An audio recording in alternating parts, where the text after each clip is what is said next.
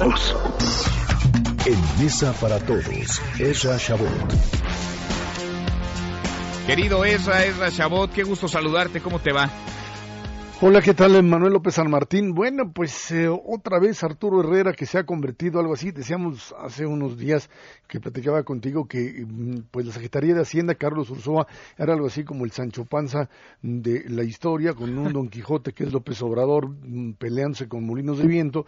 Y pues ahora aparece más bien Arturo Herrera como este, el principio de realidad, el Sancho Panza de esta historia hay que recordar que en menos de, no sé, un mes, mes y medio, pues ya lo han desmentido dos meses. Primero fue pues esa entrevista con el Financial Times en donde les dice precisamente de esta nota que tú das ahora del INCO, en el sentido de que Dos Bocas no procedía, de que era imposible y que esos recursos se iban a caer para proyectos pues que se fueran verdaderamente rentables. Al día siguiente el presidente de la República les dijo, no señores, Dos Bocas va y aquí están las empresas que van a ser contratadas directamente en estas pues licitaciones dirigidas, o sea, adjudicaciones prácticamente, y que de alguna forma van a proceder. Hasta ahí terminó el sainete del, petróleo y ahora pues vuelve otra vez a enmendarle la plana. Ayer Arturo Herrera dice claramente, pues no, aquí tenemos un boquete fiscal producto del bajo crecimiento, ahí está el número que da el Fondo Monetario Internacional, también reduciendo, o sea, en línea con lo que dice la Secretaría de Hacienda, de la cual dice el propio presidente de la República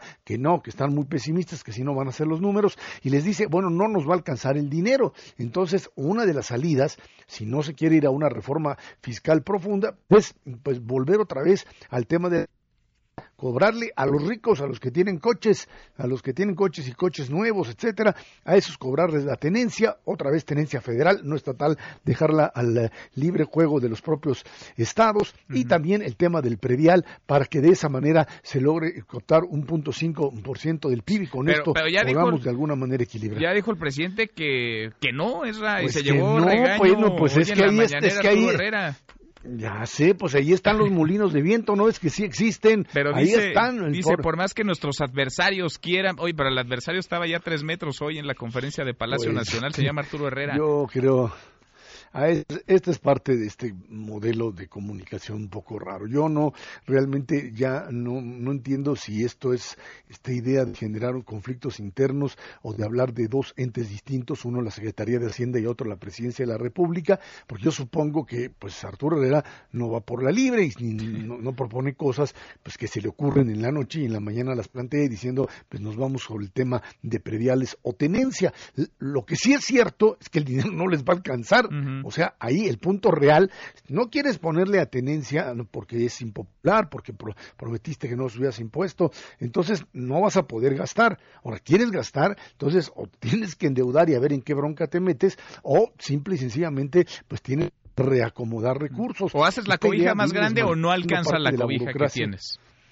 Bueno, pues sí, pero la, forma para hacer la cobija más grande es obtener mayores ingresos. ¿De dónde? ¿De dónde los vas a obtener? O lo obtienes vía productos y servicios que vendes, que ya no tienes de dónde, o cobras más impuestos en una economía que crece. En una economía que apenas te va a crecer al 1.5%, pues no tienes de dónde jalar más dinero. Y si más si estás pues eh, trasladando recursos de distintos programas institucionales a dar dinero en directo, bueno, pues perfecto, ahí está el dinero, esto, ahí no tiene ningún costo estás desmantelando el aparato eh, institucional, lo estás volviendo directo, pero de ahí no estás obteniendo ningún ingreso adicional. No vas a tener más dinero por petróleo, no vas a tener más dinero por exportaciones con una economía que crece a ese nivel, más aún con mm, también una economía norteamericana en recesión. Y Arturo Herrera, pues lo que le está diciendo es lo que usted diga, señor presidente, pero la realidad dice exactamente lo contrario. Y ahí es donde nos estamos estallando. Para algunos, Arturo Herrera es uno de los funcionarios más capaces, más preparados dentro del gobierno federal, dentro del equipo de la Secretaría de Hacienda. Bueno,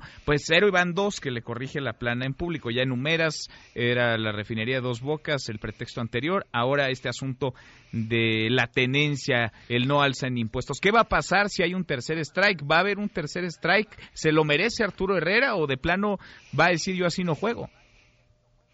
No sé qué va a pasar. Ya van dos strikes. Yo no creo que sea Arturo Herrera solito. En todo caso, ahí hay una responsabilidad de Carlos Ursúa, porque un subsecretario que se avienta uno de estos tiros a la primera y no tiene autorización es te vas. Y si no, se hubiera ido hoy porque si se hubiera, si pone que le perdonaron la primera, mm, la segunda, aunque sea el segundo strike, más bien es como que lo pescaron en home, pero con en pleno. Eh, yo creo que esto es un mensaje muy muy claro de aquellos que tienen que resolver problemas y le están diciendo no se puede, señor presidente, no hay de dónde, porque eh, acuérdate que lo que ha hecho una y otra vez es cuestionar a la propia Secretaría de Hacienda.